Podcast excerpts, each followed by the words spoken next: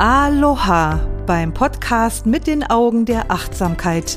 Ich begleite dich auf deinem Weg mit der authentischen Achtsamkeitspraxis, mehr Bewusstsein in deinen Geist, dein Herz und dein Leben zu bringen, weil glücklich sein kein Zufall ist.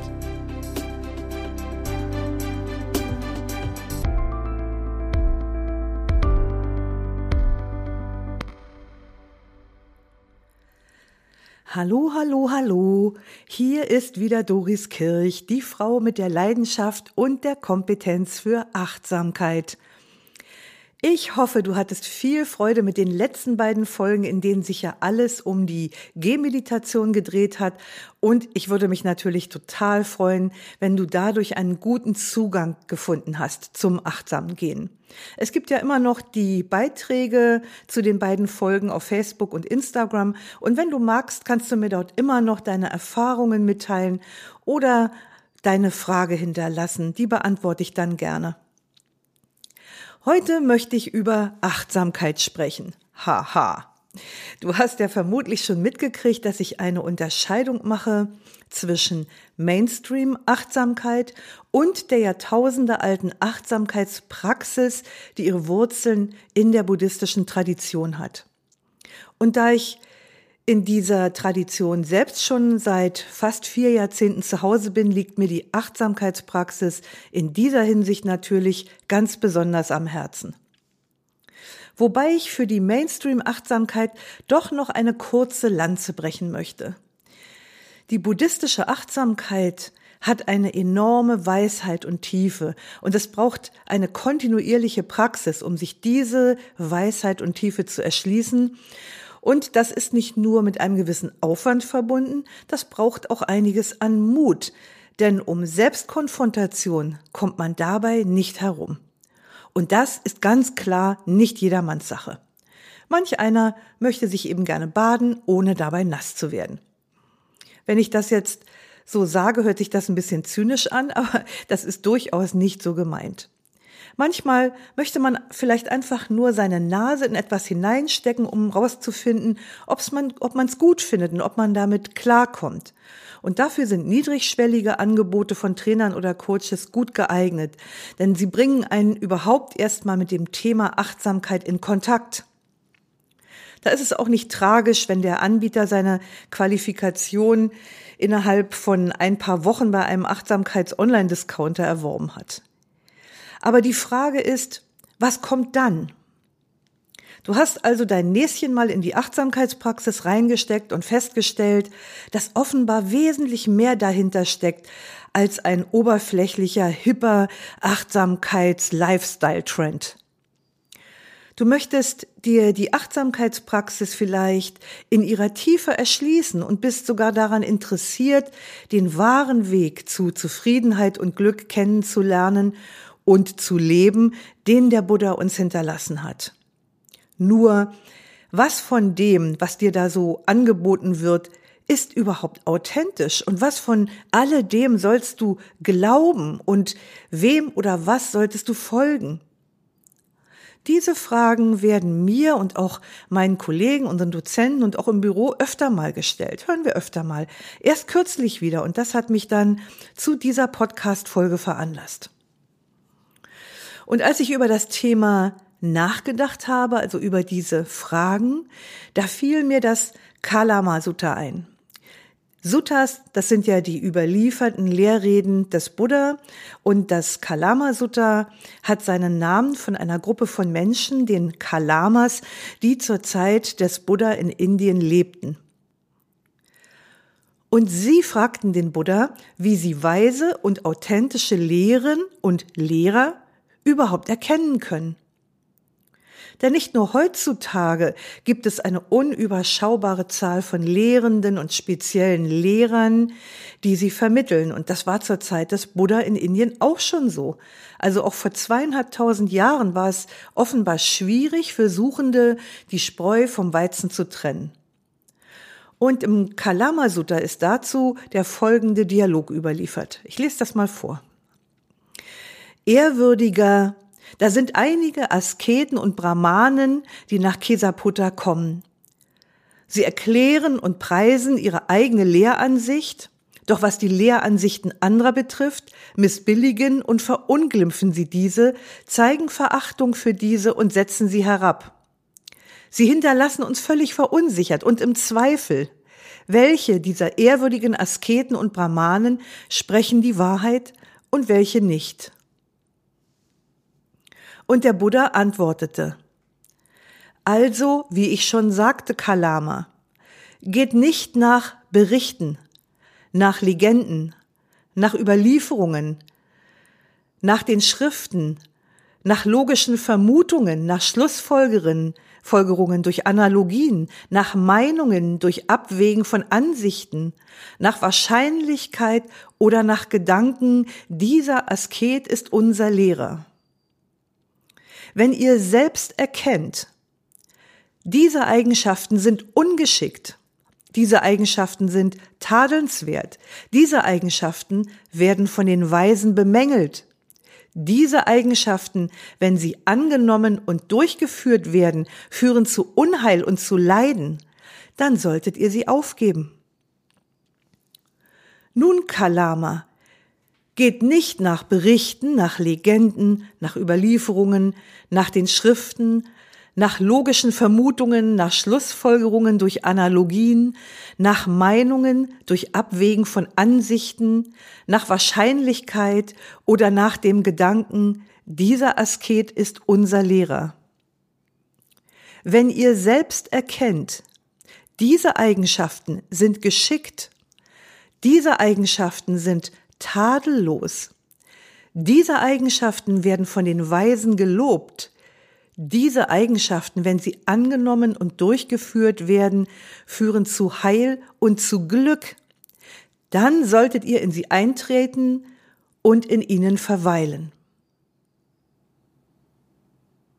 Soweit das Kalama Sutta. Zusammengefasst wurden Buddhas Worte in der kurzen Aufforderung, komm und sieh selbst. Was meinte der Buddha damit? Er meinte, dass wir nicht alles ungeprüft glauben sollen. Und das bezog das, was er selbst lehrte, mit ein. Der Buddha ermunterte die Menschen, alles, was sie lasen und hörten, einer genauen Prüfung zu unterziehen. Sie sollten es auf die Probe stellen, nicht glauben. Und das gilt immer noch. Hilft dir das, was du liest und hörst, wirklich frei zu werden und mit Weisheit und Mitgefühl zu leben? Viel wird behauptet und noch mehr versprochen. Und ich staune immer wieder, was und wie viel Menschen bereit sind zu glauben. Was andere ihnen erzählen, was sie hören, was sie lesen. Und manchmal erinnert mich das direkt an die Geschichte von des Kaisers neue Kleider. Vielleicht kennst du das. Der König ist nackt. Aber keiner sieht es und alle bestaunen seine vermeintlich prächtigen Gewänder. Weil jeder nur sieht, was er sehen möchte, nicht was wirklich ist. Der Buddha war da sehr viel pragmatischer. Er hat offensichtlich sehr viel von gesundem Menschenverstand gehalten, weshalb ich gerne sage, dass seine Lehren dichter an Psychologie und Neurowissenschaften dran sind als an Religion und Glauben.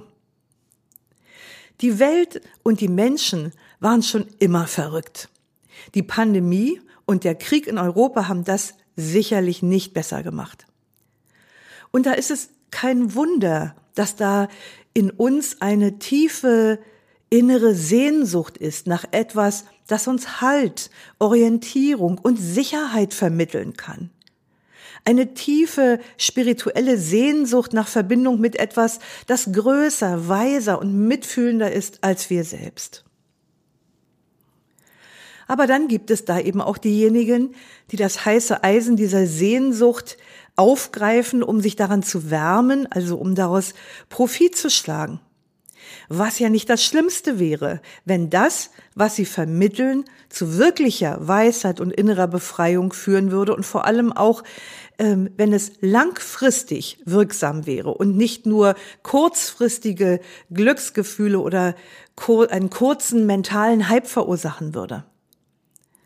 Und das ist dann auch schon Eins der Kriterien für die Überprüfung, es ist die Nachhaltigkeit, also der langfristige Nutzen einer Lehre. Manches von dem, was da so vermittelt wird, hört sich ja erstmal richtig gut an. Wir fühlen uns gesehen und wir fühlen uns gefühlt, wir fühlen uns erkannt.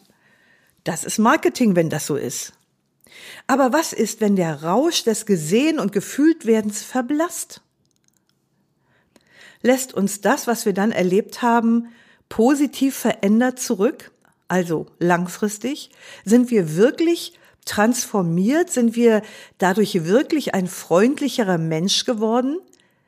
Also jemand, der auch angesichts schwieriger Umstände freundlich bleibt? Oder verstauben in den Regalen unseres mentalen Wissens lediglich noch ein paar Binsenweisheiten mehr?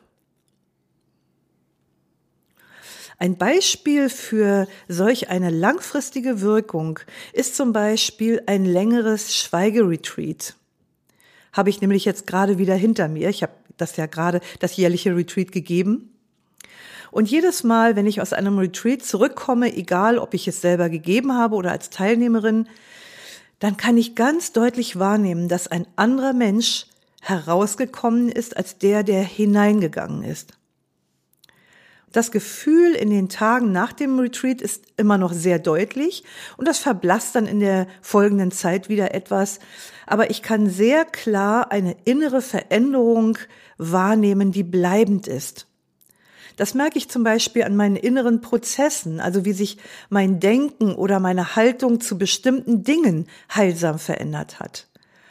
Oder auch wie sich mein Verhalten mir selbst und anderen gegenüber verändert hat. Ein Blick auf die Weltgeschichte zeigt, dass viele Menschen die Neigung haben, sich genau von denjenigen angezogen zu fühlen, die eine starke und kompromisslose Lehre anbieten, die sagen oder es zumindest so zu verstehen geben, das ist die Wahrheit und alle anderen haben Unrecht. Ein Blick auf Amerika und auf den Populisten Donald Trump ist ja ein sehr treffendes Beispiel dafür der ist sicherlich nicht wegen seiner Weisheit und seinem Mitgefühl Präsident geworden, sondern weil er eben genau diese Sehnsüchte in den Menschen angesprochen hat. Aber nicht nur in der Politik kann man dieses Muster erkennen, man sieht es leider auch im Bereich von Spiritualität. Die Frage ist doch, und vielleicht hätte der Buddha uns das gefragt, willst du wirklich Freiheit? Bist du bereit, Verantwortung dafür zu übernehmen und zu tragen? Und kannst du überhaupt mit dieser Verantwortung umgehen? Oder suchst du eine beeindruckende Lehrerin oder einen Lehrer, der dir die Antworten auf die wichtigen Fragen deines Lebens gibt, der dich vor der harten Arbeit der Selbsterforschung und Selbsttransformation beschützt und der dir sagt, wie du leben sollst? Es ist gut, einen Lehrer zu haben, bei dem wir uns in guten Händen fühlen, bei dem wir das Gefühl haben, ihm vertrauen zu können. Gute Sache. Aber wir sollten dabei unseren gesunden Menschenverstand nicht an der Garderobe abgeben. Der Buddha lehrte den Weg der Mitte. Und der könnte auch hier zur Anwendung kommen. Ein Weg der Mitte zwischen dem Vertrauen zu einer Lehrerin oder einem Lehrer und einer gesunden Skepsis. Also keiner neurotischen Skepsis, dass man alles in Frage stellt. Eine gesunde Skepsis. Denn nur weil uns gefällt, was jemand sagt und wir uns zu ihm hingezogen fühlen, muss diese Person noch lange nicht weise sein. Nur weil eine Tradition Jahrtausende alt ist, muss sie noch lange nicht wahr sein. Der Buddha hingegen macht uns keine Versprechen, und er verbietet uns nichts. Er sagt nicht, dieses oder jenes ist verwerflich und das musst du meiden. Er warnt uns eher vor blindem Gehorsam gegenüber der Autorität von Traditionen und Lehrern und gegenüber der Autorität unserer eigenen Vorstellungen. Und er warnt uns auch vor blindem Gehorsam gegenüber Vernunft und Logik. Stattdessen vermittelt der Buddha uns eher ein Problembewusstsein. Also er lädt uns ein, wach zu sein und zu prüfen und dadurch unseren eigenen Weg der Mitte zu finden. Und am Anfang eines spirituellen Weges, da kann die Faszination für eine Lehrerin oder einen Lehrer eine total gute Motivation sein, sich überhaupt für dieses Thema zu öffnen. Aber falls du an diesem Punkt stehen solltest, dann betrachte diesen Teil deines Weges als Phase, als etwas Vorläufiges, nicht als etwas Endgültiges. Der Buddha lud uns ein und lud, lädt uns immer noch ein, alle Lehren, Ansätze und Weisheiten quasi als Arbeitshypothesen zu betrachten und sie im Laboratorium unseres eigenen Handelns im Alltag auf den Prüfstand zu stellen. Das gibt dabei so etwas wie ein spirituelles Verfallsdatum. Zu diesem Datum sollten deine von außen erlangten Überzeugungen durch persönliche Erfahrungen abgelöst werden. Und von diesem Moment an ist dein Wissen nicht mehr geborgt, es ist authentisch, weil es aus eigener Erfahrung stammt. Lehren können unseren Intellekt befriedigen, sie können uns den Weg weisen ein Stück weit, sie können uns inspirieren. Aber echtes Dharma-Wissen, das echte Wissen der Lehre, in diesem Fall jetzt der Buddha-Lehre, das stammt nicht aus zweiter Hand. Dieses Wissen ist Wissen aus erster Hand. Und was bedeutet das jetzt, den Dharma, also die Lehre zu leben und zu untersuchen? Was meint das? Es bedeutet, sein Denken, Fühlen und Handeln an der Frage auszurichten, wohin es führt. Frag dich jedes Mal, wenn du im Begriff bist, etwas zu tun, ob es dich in Richtung von mehr Weisheit und mehr Freundlichkeit bringt. Und ob es von Nutzen und langfristig heilsam für dich ist, für andere für dein Umfeld und letztlich auch fördernd für das Leben als solches. Was immer ungeschickt ist, sagt der Buddha, was zu Unheil oder Leiden für dich und andere führt, das sollte unterlassen werden. Was immer geschickt ist und zu Glück und Frieden für dich und andere führt, dem solltest du nachgehen.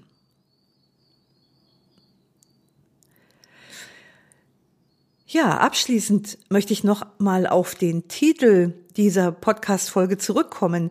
Sei dir selbst ein Licht. Es ging darum, wie du deinen spirituellen Weg findest. Und der Buddha sagte, wir sollen uns selbst ein Licht sein. Wir sollen uns selbst ein Licht sein.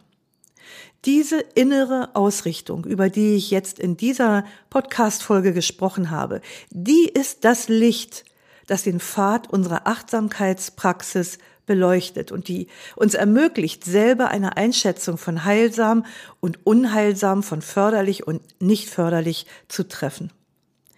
Je mehr wir in unserer Praxis sehen, prüfen, hinterfragen und erforschen, desto weniger sind wir in der Beantwortung unserer Fragen nach dem Leben auf andere angewiesen und desto mehr sind wir in der Lage, unsere eigenen Antworten zu finden.